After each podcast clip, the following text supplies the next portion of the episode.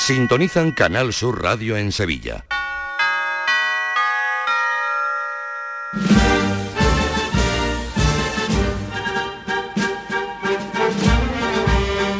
El llamador. Señoras y señores, buenas noches. Bienvenidos al último programa del año del llamador. Se nos está yendo ya 2023, el año del Santo Entierro Grande, el del cachorro, el del cambio en las nóminas, el de la cruz de guía de la Iniesta abriendo la Semana Santa o el de un cartel prodigioso. El año de tantas cosas que va a dejar un recuerdo imborrable. Un año en el que fuimos poco a poco conociendo los eventos que nos esperan para el futuro. La procesión de clausura del Congreso y Roma. Respecto a Roma, al jubileo del 25, cuidado, Javier Blanco, buenas noches. Buenas noches, sí, cuidado porque finalmente si se invita al cachorro y a la Esperanza de Málaga a acudir a la ciudad eterna en mayo de 2025 va a ser muy difícil que el paso y el trono lleguen a la plaza de San Pedro del Vaticano. La vía de la conciliaciones y la plaza estarán reservadas para los peregrinos que vayan andando a ganar el jubileo. La organización está buscando un recorrido que pueda ser aceptado por el Ayuntamiento de Roma, muy remiso a aprobar cortes de tráfico por cuestiones religiosas. En el año 2000 el palio de los Escolapios de Granada llegó a San Pedro, pero aquellos tiempos no son estos. Mañana se resolverá el miércoles santo. Otro día que no termina de cerrarse es el lunes. Todas las alternativas que se han realizado para el día sitúan a las aguas como la última de la jornada y plantean cambios profundos. Juan Mi Vega, buenas noches. Buenas noches, Fran. Sobre la mesa del día hay ocho propuestas. En la que tiene más puntos permutan sus sitios San Gonzalo y Santa Marta. El museo se coloca la sexta y el cierre sería Veracruz, Las Penas y Las Aguas. Esta propuesta tiene una puntuación de 8,80 sobre 10 y otra alternativa con muy buena puntuación es la que coloca al museo la séptima tras Veracruz y el cierre sería Las Penas y Las Aguas.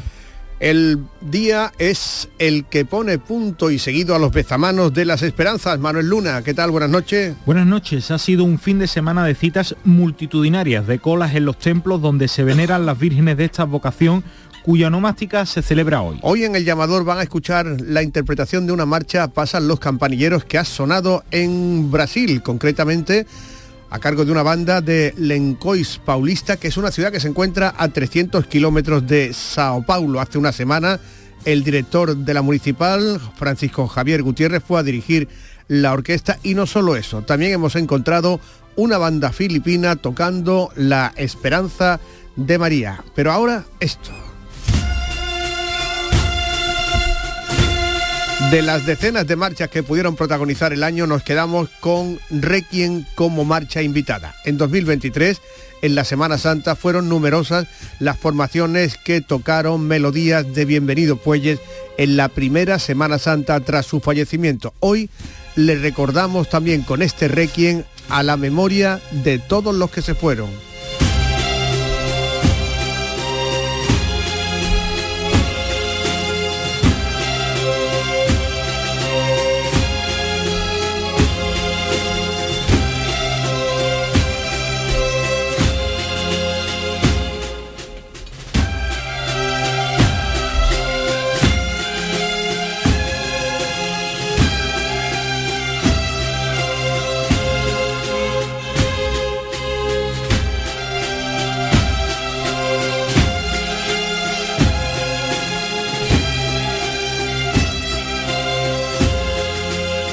La versión que se grabó en el año 1991 en los estudios de Jesús Bola. Así arranca el llamador, realiza Dani Piñero.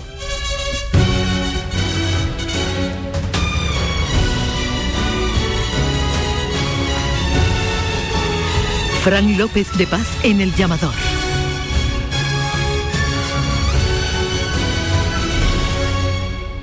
Cuando decides hacer las cosas como nadie, ocurren cosas asombrosas, como unir la tecnología híbrida líder de Toyota y un diseño rompedor en un SUV.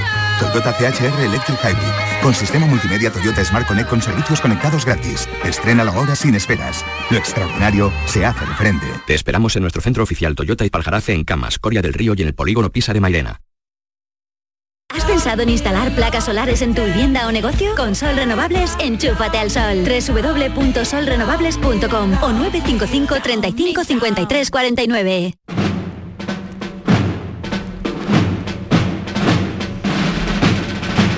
Hoy tenemos sobre la mesa una bomba porque no solo están los bombones que sobraron de la semana pasada, que trajo Víctor, los bombones no caducan, ¿no? Como No, los no, no. yogures, ¿no? Pero hoy nos han traído chicharrones, Hoy ¿no? nos ha traído Jesús de la Salud, nuestro amigo Jesús, que nos escucha todos los lunes. Eh, ha venido con un cargamento de, de chicharrones de su puesto, el mercado de Pino Montano, y estamos aquí disfrutando. Y, y sobre todo el que venga luego a hacer el programa mm, va a estar acordándose de nosotros Y yo porque vosotros me huele deja para la. Navidad, macho. Está ahí todo el día comiendo. No, pero- Ha escondido la recañada, me estoy dando cuenta. Dios mío. Sí, sí, sí. Pero la mezcla de bombones y chicharrones tiene que ser magnífica, ¿no? Se puede vi esto- unas patatas fritas de caramelos salados, alucinante, ya no saben qué inventarse. ¿Dónde? ¿Dónde?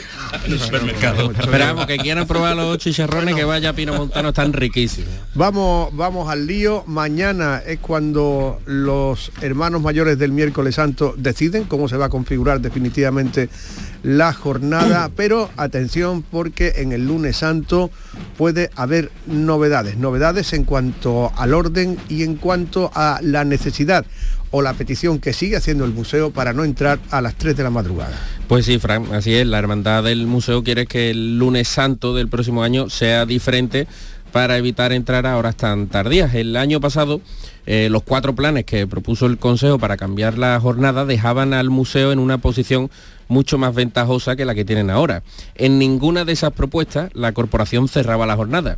De hecho, la configuración de la jornada con mejor puntuación era la siguiente. Polígono San Pablo, Redención, Santa Genoveva, San Gonzalo, Santa Marta, el Museo, Veracruz, Las Penas y Las Aguas. Esta configuración, junto a otra que dejaba Santa Marta en cuarta posición y al museo en la séptima, fue valorada por el Consejo como, abro comillas, alternativas que mejoran sustancialmente la jornada en su conjunto. La premisa fundamental del museo no es entrar tan tarde y sobre esto es lo que van a trabajar. De hecho, en estos días van a mantener reuniones para intentar solucionarlo. Una solución que se ha puesto encima de la mesa es la de adelantar el inicio de la jornada, pero eso realmente no arreglaría el problema de la hermandad del museo. Actualmente entra pasada a las 3. ¿Y cuánto se puede adelantar la jornada? ¿10, 20 minutos, 30 como mucho? La hermandad considera que no puede entrar a estas altas horas de la madrugada con la cantidad de monaguillos que llevan en su fila. Es más, el palio de la Virgen se lleva más horas en la jornada del martes santo que en la del lunes. Y no entienden tampoco que se esté trabajando para evitar las entradas tan tardías en el resto de las jornadas y en el lunes santo no se cambie nada. Un dato también a tener en cuenta es que un tercio de los hermanos mayores del día han tomado posesión en los últimos meses. El Consejo quería tener perfilada en estos días la Semana Santa de 2024, pero parece que se le abre un nuevo frente, un nuevo frente que realmente nunca se cerró por completo. De todas formas, quedan todavía bastantes días para la próxima Semana Santa, con lo cual habrá tiempo de sobra, si quieren, para arreglar el lunes santo. Pero fijaos qué curioso, eh, hace unos años los monaguillos también eran pequeños y entraban también igual de tarde. Lo que pasa es que ha cambiado la tendencia en la Semana Santa. ¿no? Pero el museo siempre ha tenido esa necesidad de querer adelantar su entrada, que no es algo que sea solo de este año, sino que lleva muchos años reclamándolo y es verdad que, claro, tú ahora cómo cambia el día. De hecho, ya hubo un intento de mejora este lunes santo que lo que hacía era mm, que cada hermandad acortase en un minuto. O sea, al final le dejaba al museo ocho minutos más para que Y cuando dicen que se adelante la jornada, dicen los del polígono que por aquí. Es que a las once y media salen ellos. A las once y media, eh, con la tostada en, en la boca, ahora un poco más para- Y los de Santa Genoveva dicen que por aquí también. Y también es lo que se ha referido Javier Blanco. Las entradas del museo no son las de los 80, ni la de los 90, ni la de los 2000. La tendencia en la Semana Santa ha cambiado. Pero tú que vas siempre normalmente la entrada de San Gonzalo, yo la del museo, yo la veo con la misma gente de siempre, ¿eh? que va gente a verla, aunque sea tarde. Sí, ¿eh? además Pero lo no de, es lo de antes, Javi. No, no es lo de No, no- es la, la plaza del museo eh, abarrotada de tantísima gente. También el recorrido de vuelta ahora es más íntimo, más bonito. Es más bonito. ¿eh? De todas formas, San Gonzalo se repite año tras año, eh, como sea, pero van a entrar las 3. Bueno, pues hay más noticias que tienen que ver con el jubileo del año 2025.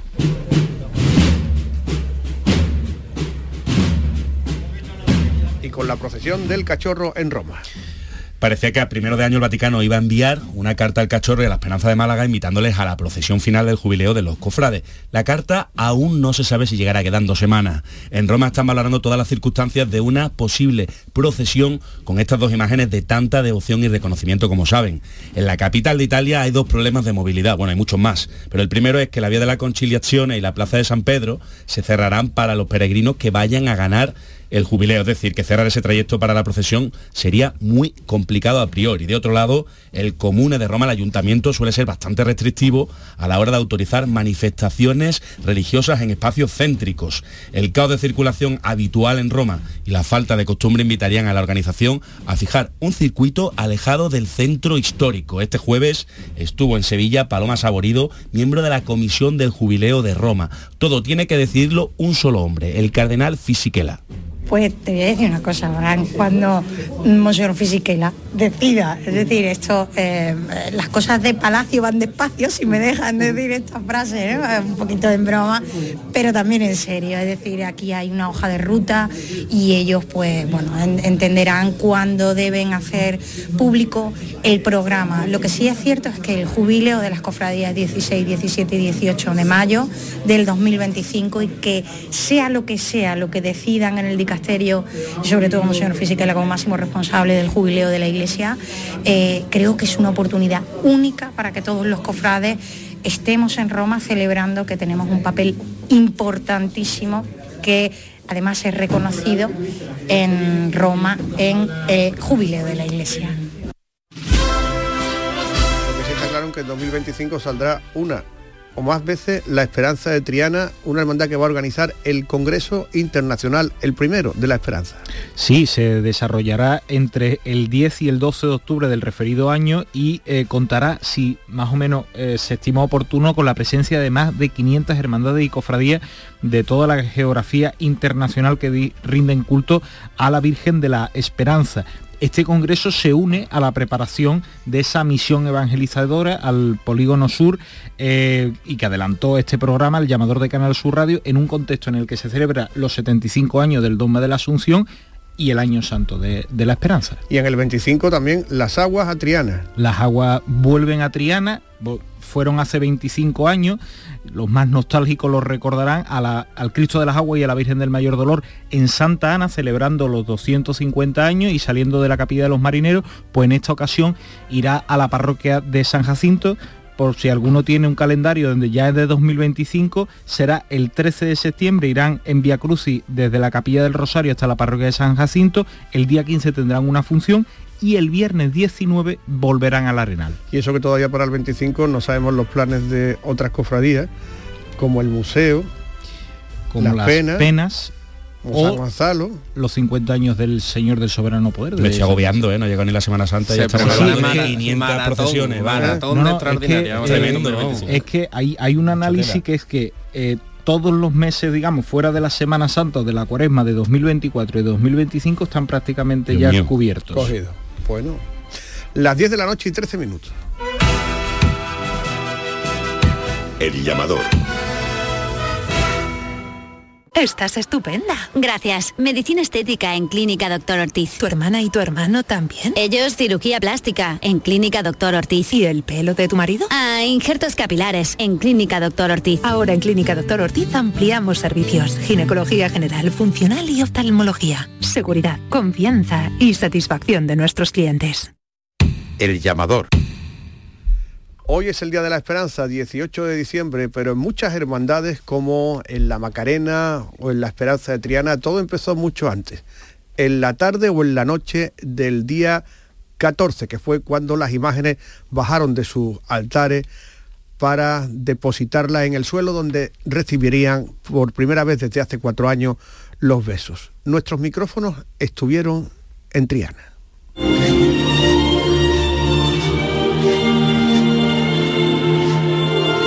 Jueves a mediodía. La esperanza baja desde el altar hasta el suelo de la basílica.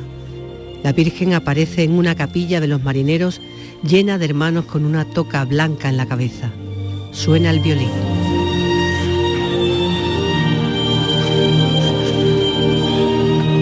El arzobispo de Sevilla lee la oración. Oh que siempre has abierto tu corazón maternal La emoción es tremenda mientras sigue sonando la música. El propio arzobispo, el alcalde, el pregonero, el presidente del consejo, la cofrade malagueña Paloma Saborido y una chica con un pañuelo anudado en la cabeza cogen a la Virgen que se traslada a una sala donde será vestida.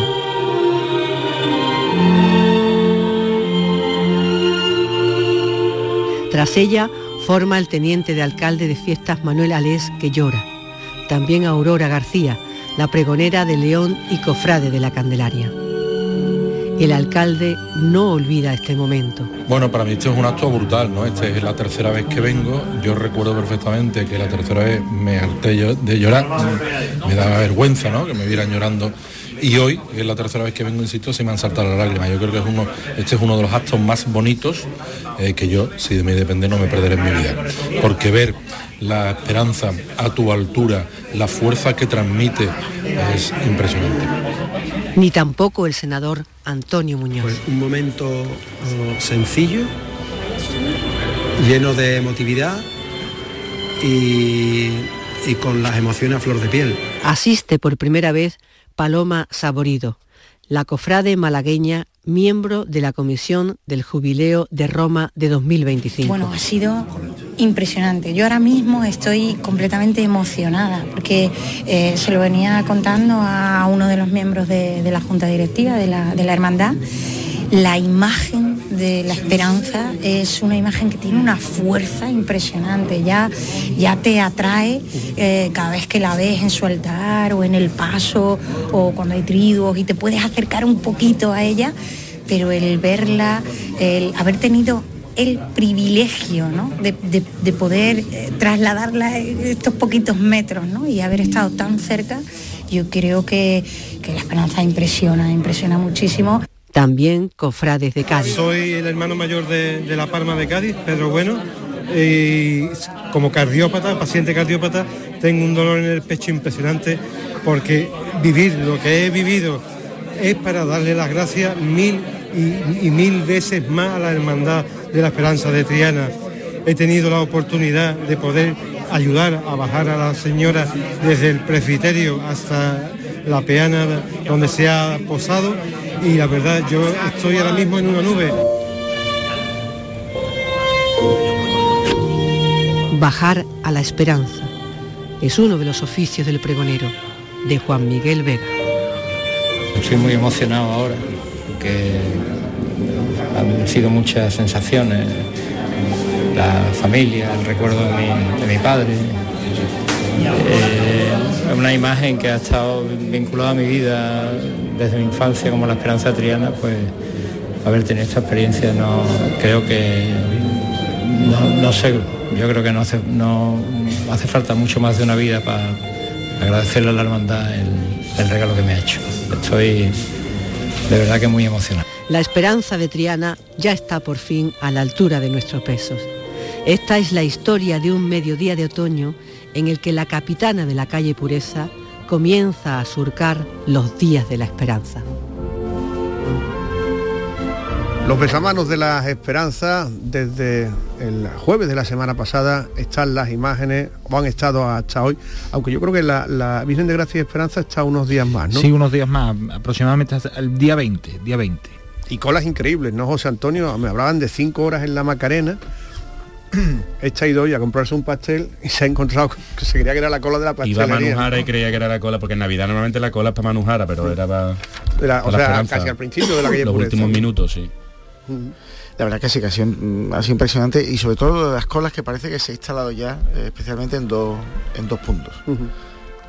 Te hablo de los besamanos, ¿no? Claro que sí, Ah, vale, claro, vale. Voy con mi sección de, de patrimonio. Venga, pues ve- vamos a comentar algunos. Por ejemplo, la Macarena. Eh, impresionante es el besamano de la Macarena. Ellos taparon el retablo mayor de la Basílica. A partir de ahí se creó un salón del trono con un pabellón, con su dosel, con la escalera, que es un elemento tan, tan macareno y yo diría que indispensable, Fran, en la, en la estética del besamanos de la, de la Virgen. El año que no lo pone, mm, a mí me sabe poco, ¿no? La Virgen lucía el manto de tisú de Rodrigo Ojeda en 1930 y la saya blanca de Charo Bernardino. La Esperanza de Triana también lo destacamos. El besamano de la Esperanza de Triana ha sido exquisito en la piezas y espectacular también en el montaje.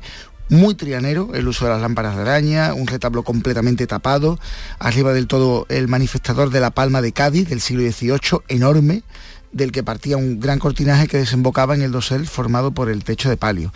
La Virgen con el manto de los dragones y la saya de las hermanas Martín Cruz y por supuesto el refregado que es esa manera tan peculiar y tan personal de plegar el tocado sobre el pecho de la Virgen, vestida también por Javi Hernández un 10. Otro de mano que voy a destacar, el de la O. A pocos metros de la calle por eso estaba, también recreando un salón del trono muy exquisito, con lámparas de araña, pintura antigua de santos, bandejas de plata, muy elegante. Y la Virgen además con el terno confeccionado a partir de los bordados de la antigua túnica de las Antunes, que en su día fueron pasados al terno de luto y ahora, bueno, se han podido configurar con nuevos colores, morado el manto, marfil la saya, realmente eh, precioso. Y el último besamano que voy a destacar es el de la Trinidad. Eh, también muy buen besamano, eh, llenar el presbiterio de la Basílica de María Auxiliadora pues no es fácil y la, Esperanza lo llenó. Muy bien vestida, como siempre, por Joaquín Gómez. Y aquí sí me quiero parar, Frank. Ellos utilizaron un dosel y se está empezando a, utilizar mucho eh, doseles pictóricos que era una novedad como hace unos años y ahora hay hermandades que se están animando a hacerlo. Ellos en este caso han reproducido como fondo un lienzo, una copia, parece lona, a lo mejor estela, eh, del cuadro Las dos Trinidades de Murillo que está en la National Gallery de, Londres. Yo qué pienso, esto es una opinión personal. Si no tienes un Murillo, no pongas un Murillo. O si tienes una copia pintada, pues por, la copia pintada. Pero no lo imprima en una, en una loneta. Eh, porque estamos hablando de un besamano que está montado sobre la base de la excelencia, en los bordados, en las flores, en la florería, en la forma de vestir, y poner una lona tan llamativa, si además no es un lienzo pintado, sino que es una impresión digital, es decir, que no hay un trabajo artesano detrás, yo creo que le desmerece. El efecto lo da, tú lo ves y el efecto lo da, lo ves con distancia y te crees que es un murillo, pero yo creo que no creo que sea lo adecuado, sobre todo que no es un paisaje, que era un, Murillo portentoso y creo que se comía parte del besado. hablando de Murillo, ¿pujó la esperanza de Triana por el Murillo este del Cristo de las tres de un Cristo de las caídas? Había interés. Había interés. 66.000 euros, ¿no? Sí, eh, verá, es que lo vemos desde esa perspectiva y la se iba de, precio. Se iba de precio. Además, en los últimos, en los últimos 10 mm, minutos, verá, eh, se estuvo observando, eh, subió subió, se llevó gran parte del día. Murillo por 66.000 euros es barato. Además porque en la misma casa hay otro Murillo por 250.000 euros. Sí, lo que pasa es que el coleccionista que lo, que lo consiguió, mm, yo creo que hubiera pujado hasta los 300.000. Es decir, yo creo que no lo iba, no lo iba a aburrir nadie nadie en esa, en esa puja. Una cosa más, hoy se ha eh, descubierto una placa en homenaje a Juan Martínez Alcalde, ¿no? Sí, efectivamente, en su, en su, en su casa natal, justo detrás de la, de las setas de la Encarnación, se ha descubierto una placa que recuerda a este, a este historiador. Frank, y una última cosa, si me, si me permite, eh, hay algo que, que creo que está por encima de, la estética de los besamanos y es el calor de la, gente. Eh, está muy bien hablar de estética, esto es una sección de patrimonio, pero creo que lo más importante eh, sucede en las estampas que hemos visto en el, en el besamano. El contacto visual de los devotos con las imágenes, después de cuatro años se han vuelto a besar las imágenes, las enormes colas y la presencia de los mayores, de los niños, de los colegios, de los coros. Es decir, yo creo que el contacto mm, con las imágenes creo que es lo más bonito que nos dejan. El feliz, feliz en tu día que le cantaron las niñas del, o los niños del Cristo Rey del Colegio Cristo Rey a la Esperanza de Triana. Enseguida volvemos, vamos a hablarles de la gala Espes Nostra de la Macarena. El llamador. Porque Sevilla es la ciudad para la ciudad para volver. Entre amigos saldremos a anunciar a todos que ya es Navidad.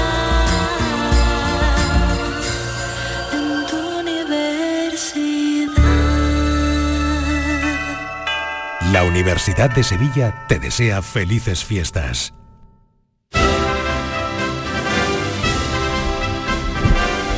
Era una gala innovadora en la que se iban a entregar unos premios Espes Nostra a gente que fuera testigo de la esperanza. Alejandro López está con nosotros esta noche. Alejandro, ¿qué tal? Buenas, noches. Buenas noches. Alejandro López es el responsable de comunicación de la Hermandad de la Macarena y mucho has tenido que ver en, en el tema, ¿no?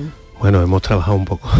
Vamos a escuchar un resumen de la gala que, como hemos dicho, una ceremonia que se celebró el pasado día 13 en el, en, en el Caixa Forum y que premió a gente como Ainhoa Arteta, como el padre que es corredor de maratones y se lleva a su hijo de parálisis cerebral, a investigadores, a los bomberos, a los vecinos de la calle Parra que lo recibieron ayer y también al personal de urgencias del Virgen Macarena.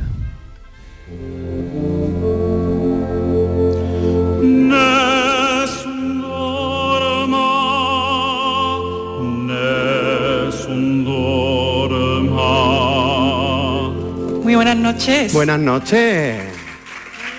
¡Qué comienzo! Hola a todos y todas, ¿eh? Hola, hola.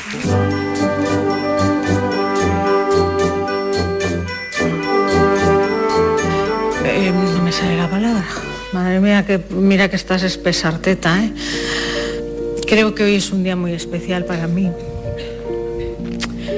Porque yo lo único que quiero compartir con vosotros es algo que a mí me ha sucedido. Y las dos veces ha sido en Sevilla. A mí me han sucedido dos milagros.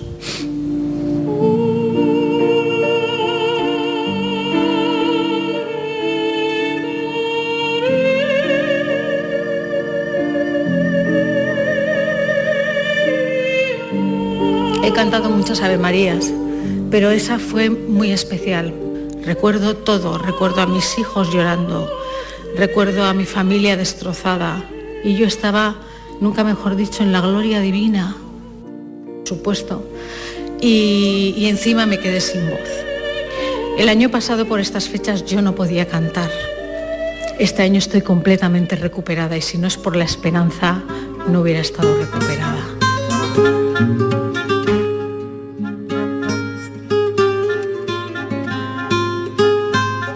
Premio Esper Nostra a don José Manuel y don Pablo Roas por demostrar maratón, maratón tras maratón que el amor, la fe y la entrega siempre vencen a cualquier limitación física o mental. José Manuel Roa es sevillano, padre de cinco hijos, profesor.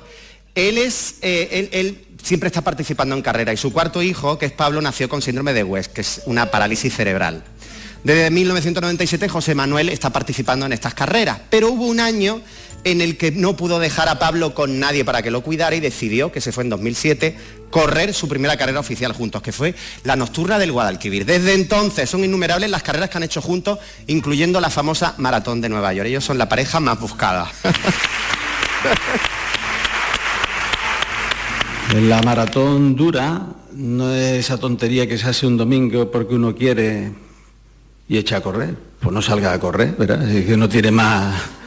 La maratón dura es la del lunes, la del martes, la del miércoles, esa es la maratón dura.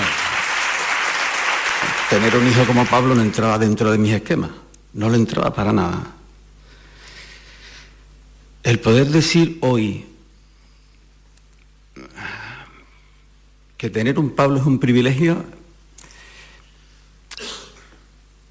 yo, si fuera vosotros, no me creería.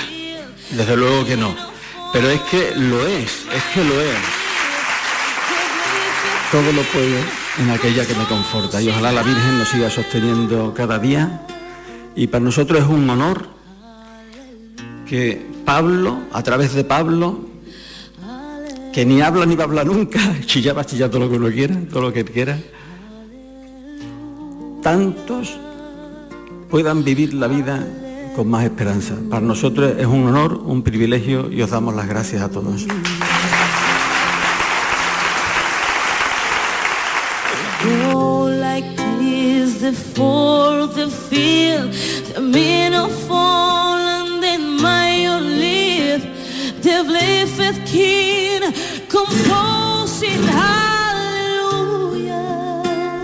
Y ahora os digo lo último, hacedla caso, porque es muy mandona.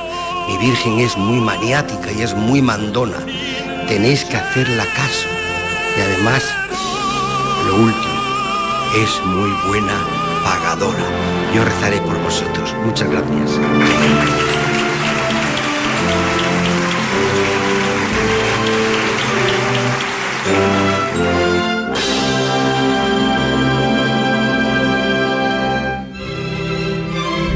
La verdad, Alejandro, es que es un ámbito nuevo el que nos ha eh, planteado estos premios. Los testigos de la esperanza. Nos hemos quedado aquí todos con, con Pablo y con su padre, pues fíjate. ¿no? Esa, esa era la idea, Fran. La idea era sacarla de lo habitual, que bueno, una hermandad lo que se, se espera que haga una gala cofrade o en torno a la cuaresma, sacarla del contexto, ponerla justo antes de la expectación de María y que el leitmotiv fuera solo y exclusivamente la esperanza. Gente que en el, en el día a día construyen el rostro de la esperanza, ¿no? Y, y todos además entendimos muy bien el mensaje, los testimonios fueron brutales, el de José Manuel fue, fue increíble y, y, la verdad que lo conseguimos, conseguimos que se hablara mucho de esperanza y de esperanza en ámbitos en los que hasta ahora parecía que no, que no estaba presente. Eh, eh, esto es eh, una actuación de una hermandad que también la actualiza mucho, ¿no? La, la, pone en el mundo, ¿no? O sea, se sale del acto con las cuatro marchas que también son eh, importantes, ¿no? Y, los dos premios a art artistas o a gente de la hermandad. Eh, bueno, lo primero es seguir al Papa, ¿no? El Papa nos acaba de decir que los cristianos tienen que estar en todos los ámbitos de la sociedad, tenemos que ser visibles, tenemos que evangelizar en ámbitos que hasta ahora eh, o, o, estábamos ocultos o hablábamos muy bajo. Luego tenemos en puertas un cambio de era con desafíos que son que ponen en juego lo más humano, inteligencia artificial, tecnología, eh, la, la, dinámica de la eficiencia, lo que da beneficio es bueno, o sea, pone en juego los valores humanos. Y frente a eso, cada vez parece que hay más zonas de desesperanza, de soledad. Frente a eso, nosotros entendimos como Hermandad de la Macarena, una hermandad que tiene como advocación la Virgen de la Esperanza, tiene que empezar a arrojar luz en esos ámbitos en los que hasta ahora, bueno, estábamos un poco, un poco ahí callados y, despejar esas dudas que puede tener no solo los cofrades ni los hermanos, sino la sociedad en general. Tu hermano mayor es genial, la Virgen de la Esperanza es muy mandona, a veces hasta maniática, ¿no? Él lo defiende. Pero paga siempre. muy bien. Sí, sí, lo defiende siempre y además eh, con todo su acento cántabro luego lleva razón. Es verdad que hay una serie de casualidades o causalidades por las que al final paga muy bien. Uh -huh paga muy bien. ¿Quieres chicharrones o un bombón? ¿Eh? Se la ha ofrecido, ¿eh? Nada más sí. que no, pero los lo buenos, los que mm, te dejan un poco... Es que le iba a preguntar por las misiones del 25. Ah. por eso. Los ocultos, los ocultos. El, el, el, bombón oculto, ¿no? bueno, os estarán preguntando por eso... Sí, sí. Bueno, no. Eh, al final hay una inflación ahora mismo de, de actos, ¿no? de actos y, y, ahora mismo yo creo que también es un poco, sobre todo cuando tenemos el, eh, la magna, ¿no? Que, que, el señor arzobispo, bueno, pues nos ha dicho que, que estamos ahí incluidos bueno, también es un, un, tiempo de contemporizar y no, y no, la rosca si la pasas al final mm, da vuelta a la rosca y no, no aprieta nunca. Uh -huh. Entonces vamos a preparar lo del 24, que aún quedan muchas cosas por, por preparar y nos tienen que informar de cómo va a ir el, el tema y ya pensaremos en el 25. Eso te iba a decir que lleváis un ritmo frenético ¿no? en, la, en la hermandad, oye, que eso es bueno, ¿eh? Sí, sí, además eh, eh, comentaba José Antonio las colas. Ayer íbamos por 38.000 personas en, en, el besamanos, ¿no? Queda el día de hoy. Es decir, vamos a estar en torno a las 45.000, 47.000. Uh -huh. Es que este año de verdad es cuando se ha retomado la, la normalidad. El -huh. primer año que se besa la mano de la Virgen después de cuatro años. Eh, este año sí se ha notado, por un lado, la normalidad y que los devotos y los hermanos eh, han retomado el besamanos y han retomado la actividad con la normalidad que había antes de, y con, incluso con mucho más ímpetu que antes. Sí, sí, pero la actividad es brutal, brutal. Uh -huh. Bueno, pues Alejandro López, uno de los responsables de la gala Espes Nostra. Ahora vamos a seguir hablando con un macareno que será quien protagonice el próximo año la ceremonia de entrega de, del llamado. Muchas gracias, Alejandro. A vosotros siempre.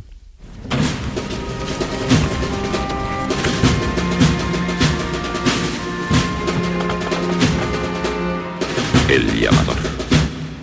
Grupo Concesur trae a Sevilla Evo, una nueva marca de coches de bajo coste que no renuncia a la calidad, del confort y a la tecnología. Ven y descubre nuestros coches de gasolina GLP y diésel a estrenar desde 16.700 euros. Y si estás buscando una pickup 4x4, descubre la más barata del mercado, nuestra Evo Cross 4. Te esperamos en S30, Avenida Fernández Murube 18 y en grupoconcesur.es. Evo, tu nueva marca de coches low cost.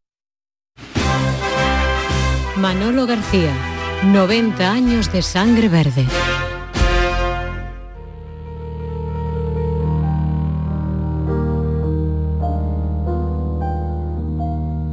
Que con la, con la esperanza para, para usted, imagino que es casi su vida, ¿no? Pues la, la Virgen, para mí es como si fuera mi madre, mi madre.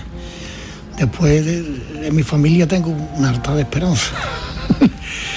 mi hermana se llama Esperanza, mi hija, mi mayor se llama, mi hermana dicho yo, no, mi hija la mayor se llama Esperanza, tengo una sobrina que se llama Esperanza, o sea, en mi casa tengo como ya tenía una esperanza, la segunda hija que me nació, pues le puse Rosario Macarena, porque ya no iba a poner también esperanza a la otra, ¿no? Sí, gracias a Dios, te digo, muy bien. Es algo que, que, mm, traspasa todo, ¿no? Que es que desde pequeño lo, lo estado viendo y al final es... mucho, es mucho, te es un sentimiento, además nacer en una, en una familia que todos eran macarenos, menos mi padre, mi padre era de los gitanos, mi padre se había criado en San Román, en la calle, Latri- en la calle Mataca, y aunque no era hermano de los gitanos, pues su hermandad era los gitanos. mi hermano Pepe, el que salió de capitán, que fue después capitán, llegó a salir de, de- de niño, llegó a salir un año o dos los gitanos. Pero ya- Yo no me hice hermano de los gitanos, pero cuando nació mi hermano Pepe, mi padre lo hizo hermano de los gitanos. Cuando ya lo hizo hermano de los gitanos, le digo a mi madre, ahora lo apunto a la Macarena. porque tu madre sí era muy Mi macarena. madre era Macarena, Macarena. Bueno, mi madre me, contaba a mí cuando estaban prohibidos que las mujeres salieran de Nazareno. Ella salió durante tres o cuatro años, salió detrás de la Virgen con una tía suya y una prima suya. Total, que se vestían de negro, eh, túnicas de negro, como si fuera campo B, y iban con una cruz detrás de la Virgen de, de la Esperanza. Yo de eso no me acuerdo, ¿eh? porque eso por lo visto fue antes de casarse.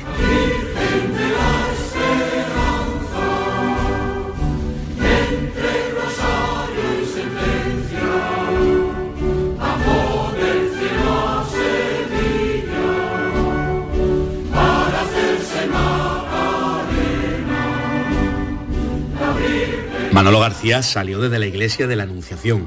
Vio a la Virgen en San Gil, de cerca la construcción de la basílica. Estuvo presente en la coronación canónica de la Virgen y tantos y tantos hitos. El año que volvimos a San Gil, desde, desde la Anunciación, salimos de la Anunciación y entramos en San Gil.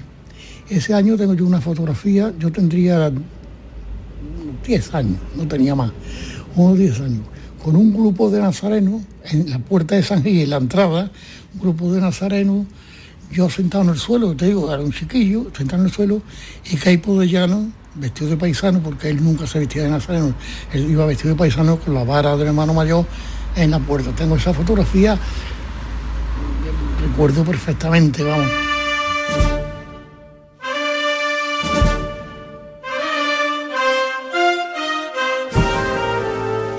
Tengo muchas fotografías de aquella época, bueno, tengo una fotografía que no se debía ni de contar, pero que es que en aquella época era normal. Una fotografía de aquellos años, creo que fue el primer año que entramos en San Gil, montado en un coche caballo, yo con 10 años, en el, en pescante, pes- pescante se llama, ¿no? Con el cochero y detrás cuatro o cinco hermanos de la Macarena, amigos míos, ya hombres, ¿no? En el coche caballo.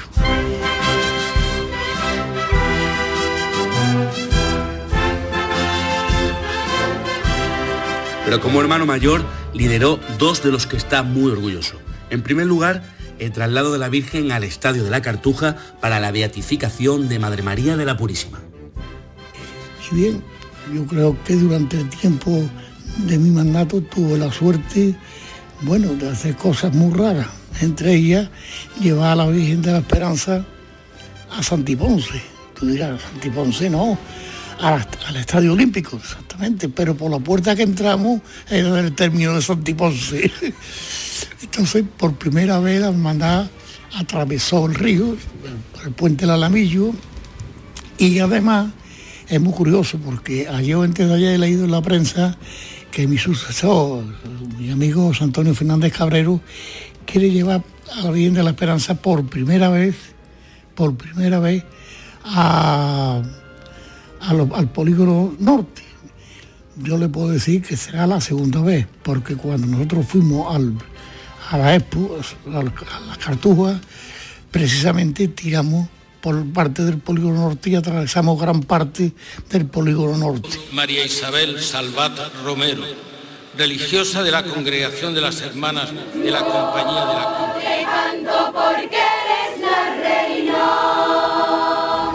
Y pocos años después, el que sin duda ha sido para Manolo García uno de los días más felices de su vida, cuando la Virgen de la Esperanza Macarena puso el broche de oro al año jubilar en la Plaza de España.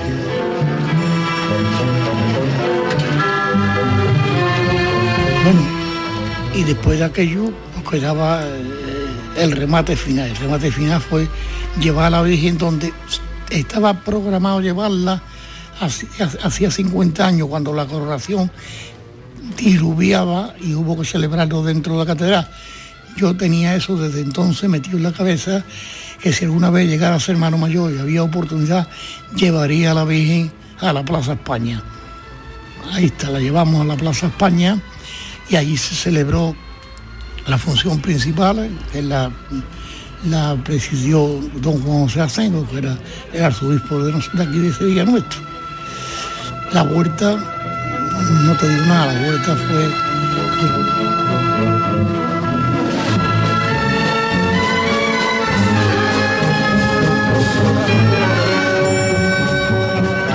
salimos de la Plaza España, hicimos una visita que le debíamos desde cuando estuvimos en la Anunciación, eh, que era la iglesia de la universidad, se la debía a la hermandad de los estudiantes y fuimos a la universidad a visitar a la hermandad de los estudiantes que, que también se portaron con nosotros los seis años que estuvimos en su, en su iglesia, en la iglesia de la Anunciación. Ir allí, ya sabes, cogimos la ronda y aquello fue, aquello que no se veía nada más que público por todos lados. Visitamos todas las iglesias que, que nos cogía de camino, aunque nos desviamos para dos. Una, los gitanos, y otra, San Julián. Eso nos desviamos un poquito, pero además todas las que nos cogió por el camino las visitamos y también llegamos al amanecer. Llegamos, quiero recordar que eran las siete y pico de la mañana, sí. Estaban ya saliendo los primeros rayos de sol que le dieron a la Virgen cuando estaba entrando de espalda para la iglesia. Podríamos hablar horas y horas con él, pero 90 años de sangre verde no caben en una serie de reportajes. Si queremos que por lo que hemos contado y por lo mucho que no, por toda una vida dedicada a la esperanza macarena, Manolo García reciba nuestro llamador Memorial Luis Vaquero 2024 el próximo 13 de febrero.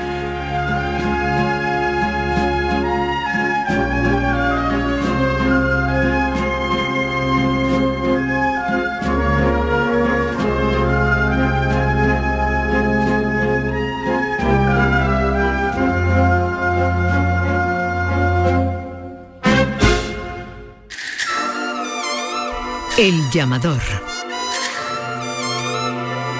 Canal Sur Radio.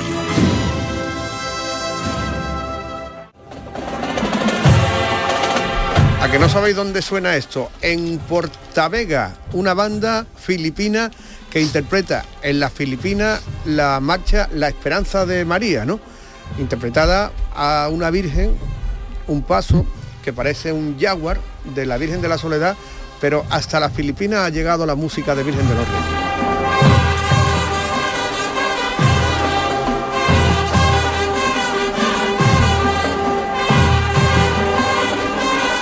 ¿Es grande eso o no? En Filipinas hay un montón de filipinos, verá cómo empiecen a venir a, a los Sí, conciertos claro. de Virgen de los Reyes. No a guacamayo. Y hermandad de la Macarena allí también. El Gabrense, El el Filipina. Y ha hay- sido de... Y hay, en Filipinas hay muchos filipinos. Gracias Manolo.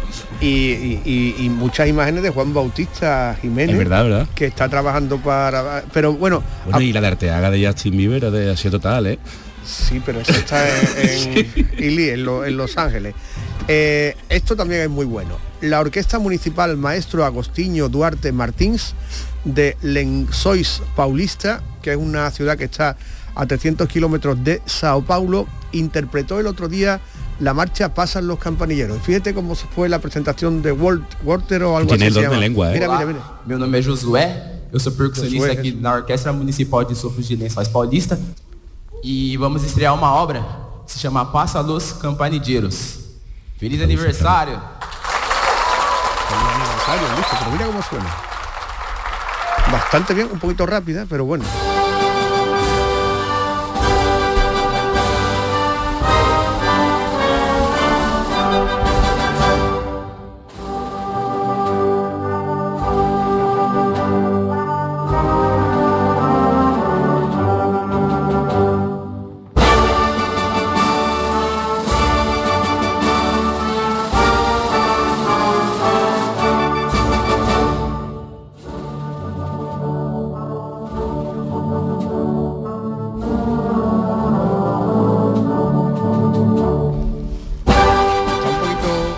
¿No? ¿no? Pero, pero suena fantásticamente bien. Pero es que se ponen los brasileños a cantarla también. ¿Ah, sí? sí? vamos a escucharlo.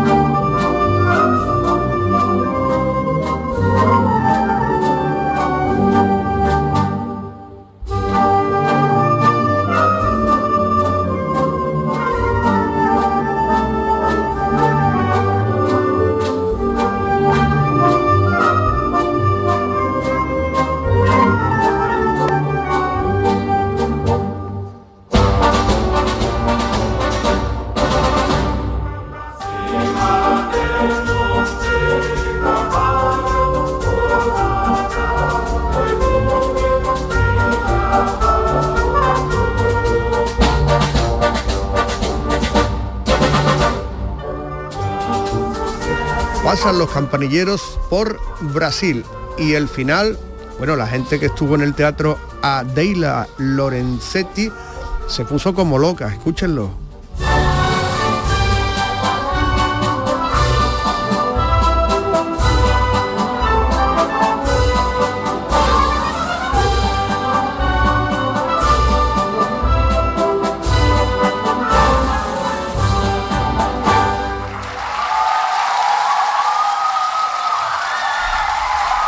Son fans, fans de Francisco Javier Gutiérrez, ¿eh? Se ponen hasta silbaria, como si estuvieran en Tomorrowland, ¿no? O, o algo por el estilo, ¿no? El don de lengua. ¿eh? Bueno, vamos con Qué los qué del moderno, día. moderno. Vamos con lo importante. Venga.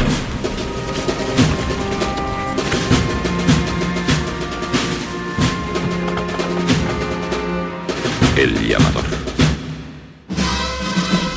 Los que han dejado nuestros amigos en el Twitter del llamador.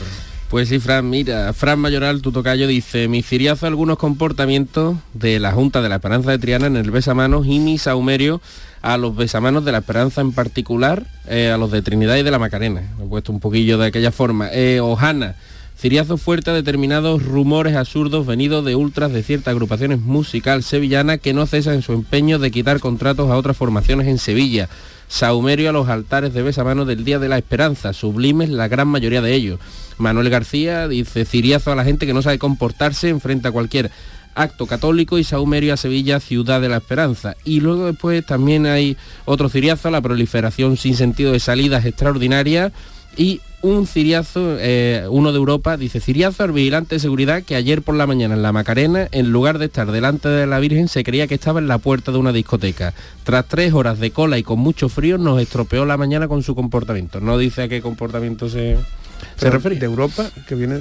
Tres horas de, que, que de Uno de Europa, me dice. Uno de Europa, ¿cómo se llama? Ah, Primero vaya, me creía que había venido, me creía que había No, venido no. de, de Europa.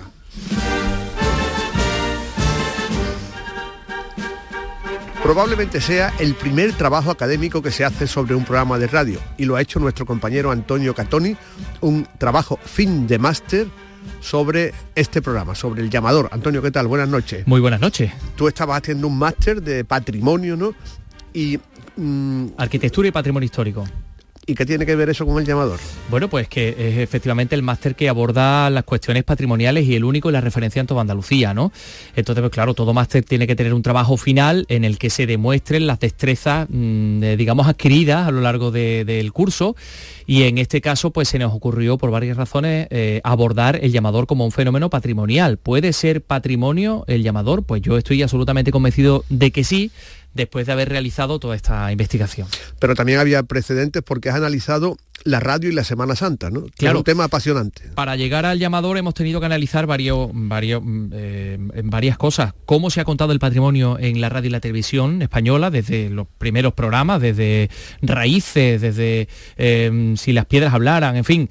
Y la relación entre, ya en el ámbito de Sevilla, en el marco teórico, la relación entre Sevilla y la radio, que siempre han ido de la mano, desde el año 1923, la creación de la primera radio, eh, que coincide con esa etapa previa a la exposición iberoamericana. Eh, hablamos también eh, de una etapa de esplendor en la Semana Santa, el del regionalismo. Entonces, desde entonces la radio y la Semana Santa han ido de la mano y también, por supuesto, a partir de los años 80, con la explosión de las FM y con la llegada de otras formas de contar la Semana Santa. Ahí eh, es el marco donde hay que entender el surgimiento de esta casa, de Canal Sur Radio y Televisión, en 1989 y a partir de entonces el llamador crea una forma distinta de contar la Semana Santa con una serie de valores que es lo que nos hemos detenido en analizar. El llamador cumple el año que viene 35 años. ¿Es muy distinto este llamador del de los inicios? Sí, sí, absolutamente, y desde, y desde muchos puntos de vista. Eh, por un lado, tenemos que decir que el llamador está bien delimitado formalmente porque guarda mm, ciertas características eh, formales y estilísticas comunes a lo largo de toda su historia, del año 1989 hasta la actualidad. Pero también es cierto que podríamos definir una serie de etapas eh, a lo largo del llamador, desde esa etapa inicial que, eh, digamos, están caracterizadas la mayor parte de ellas por la llegada de novedades técnicas que inciden en el relato de los profesionales de esta casa. ¿no? En, en un primer lugar, ya empiezan a bajar los profesionales desde el balcón a la calle, que es algo muy importante, gracias a la técnica y posteriormente a la tecnología. Y gracias a la tecnología los profesionales se acercan al hecho que están contando, a las cofradías, a los pasos. Es decir, ahí eh, hay que analizar el llamador desde una doble dimensión, espacial y temporal. Eh, espacial porque efectivamente se produce esa, esa bajada, ¿no? ese descenso del balcón a la calle y desde la calle más cerca. Eh, de las cosas que cuentan y por supuesto también en el tiempo porque los ritmos también son muy importantes el tiempo y el tempo no porque el llamador se hace el llamador gracias a un hecho muy importante decide contarlas todas desde la primera a la última Es una especie también de homenaje a todas las personas que desde el año 1989 han transmitido la Semana Santa en esta casa. ¿no? Sí, y no solo a las personas que la han ha transmitido, sino a una persona en concreto muy especial que es Marcos Varón, que es un técnico de sonido de aquí de esta casa. Gracias a él se conservan todos los archivos sonoros del llamador. Eso es patrimonio documental de los andaluces y eso se conserva gracias al ahínco suyo y al de otros personas, a otras personas, oyentes, por ejemplo, déjame que recuerde a Enrique Cibicowski. que siempre está eh, aportando todas lo- la- las grabaciones que él tiene y gracias a, a gente como él eso nos ha permitido eh, pues eh, completar muchas de las horas que estaban por ahí sueltas ¿no? Mm. así que eso es patrimonio estamos hablando de la ley de patrimonio documental de Andalucía que dice que el llamador es decir un documento en este caso sonoro de una agencia pública como es Canal Sur Radio es patrimonio documental de los andaluces O sea, somos patrimonio. Sí, yo estoy de hecho pensando en momificarle a usted y, y llevarlo al Museo Británico y exponerle en una vitrina o incluso sacarlo en alguna procesión extraordinaria. Claro que sí. ¿Qué nota te han puesto? Pues me han puesto un nueve y medio. Anda. Y ya estamos pensando, dándole vueltas ahí, porque hay, eh, bueno, vamos a ver, todo esto que he estado contando no es porque lo diga yo, es porque me he apoyado en el, en el magisterio y la autoridad de, de muchas personas de diferentes ámbitos, de la historia, de la antropología, de la comunicación. Ahí está eh, Isidoro Moreno, ahí está Antonio Zoido, ahí está eh, Carlos Herrera, María Galeana, María Gabilondo, Galeana. ¿no?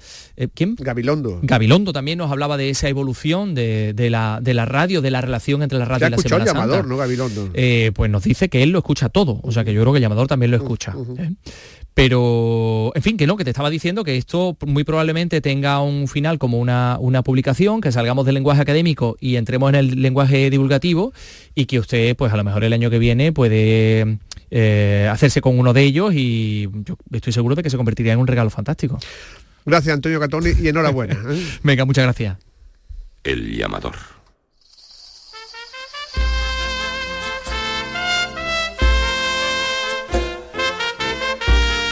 Bueno, pues somos patrimonio, no Luna, a ti esto no te No, pero a mí que no me momifiquen, a mí que no me momifiquen. Oye, ¿por qué no? Tú tienes las dimensiones de San Fernando. ¿eh? Me falta decir que hay un ratón de los costaleros. Bueno, eh, hemos estado desde, sí, ese es el coma, desde primeros de año contándoles la Semana Santa, eh, contándoles la cuaresma, la post Semana Santa, eh, este tiempo. Siempre se suele hacer balance de lo mejor y lo peor, las luces y las sombras, las fotos y las contrafotos, pero nosotros tenemos ciriazos y sahumerios y lo vamos a dar con esta interpretación que ha hecho el villa- eh, la banda Virgen de los Reyes del villancico este de la Navidad en Canal Sur. Mientras nos comemos chicharrones y bombones. Oye, este año no hemos hecho la uva entonces. No, hacemos los bombones. Los ah, estamos está- innovando, vale, claro, vale. estamos Pero, innovando. pero es que las dos cosas son buenas. Tanto los chicharrones como los bombones. Bueno, pues hacemos chicharrón y bombón. Venga. No, chicharrón cruje. Es así como Marav- más... y es maravilloso. Se nos está Sí, yendo esto. Se nos está yendo. Bueno, Sí, eh. ¿qué duele más? Venga, empezad con los ¿Qué, ciriazos. qué duele más? ¿Un bombonazo o un chicharronazo?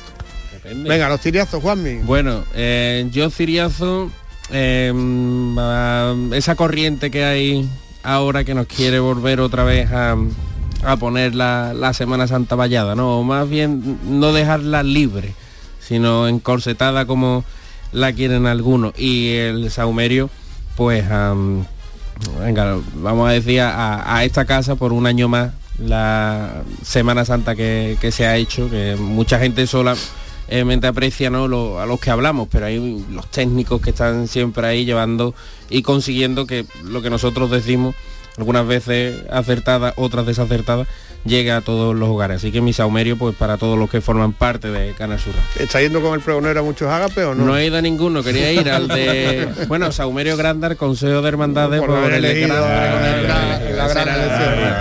Es la primera vez que Víctor Espinosa está en una sesión de esta, ¿no? De, Digo. Sí.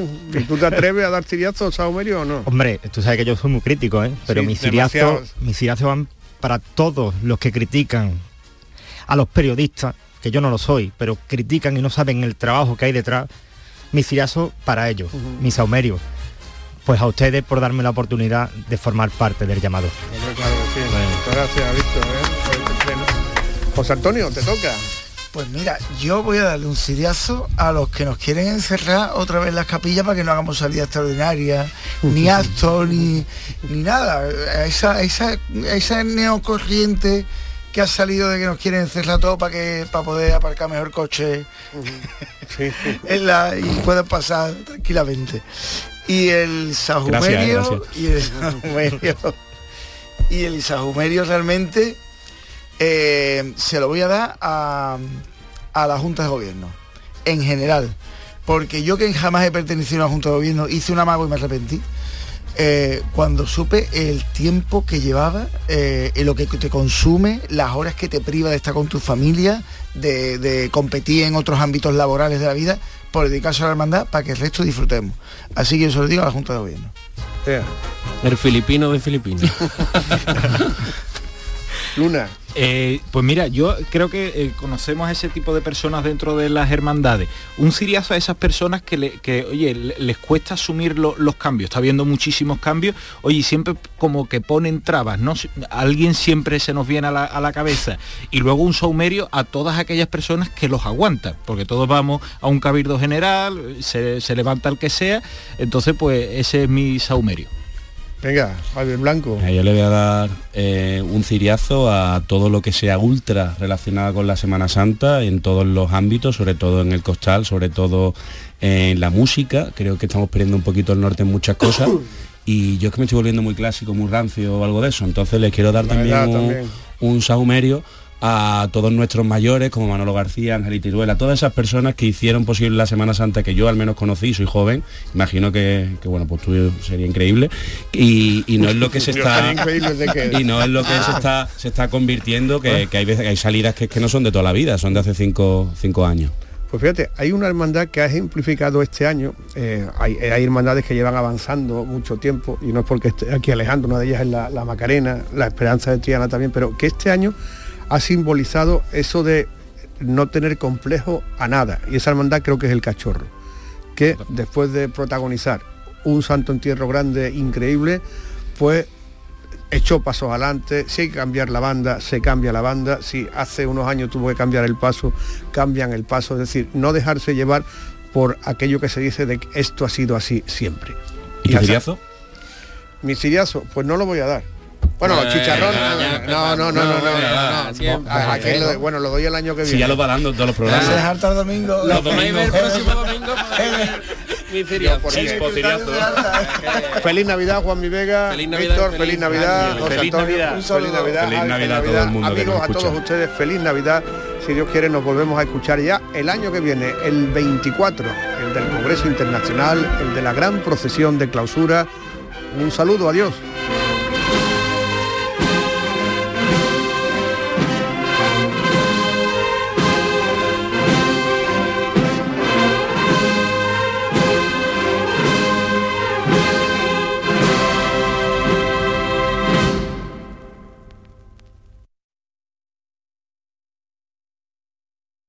Risas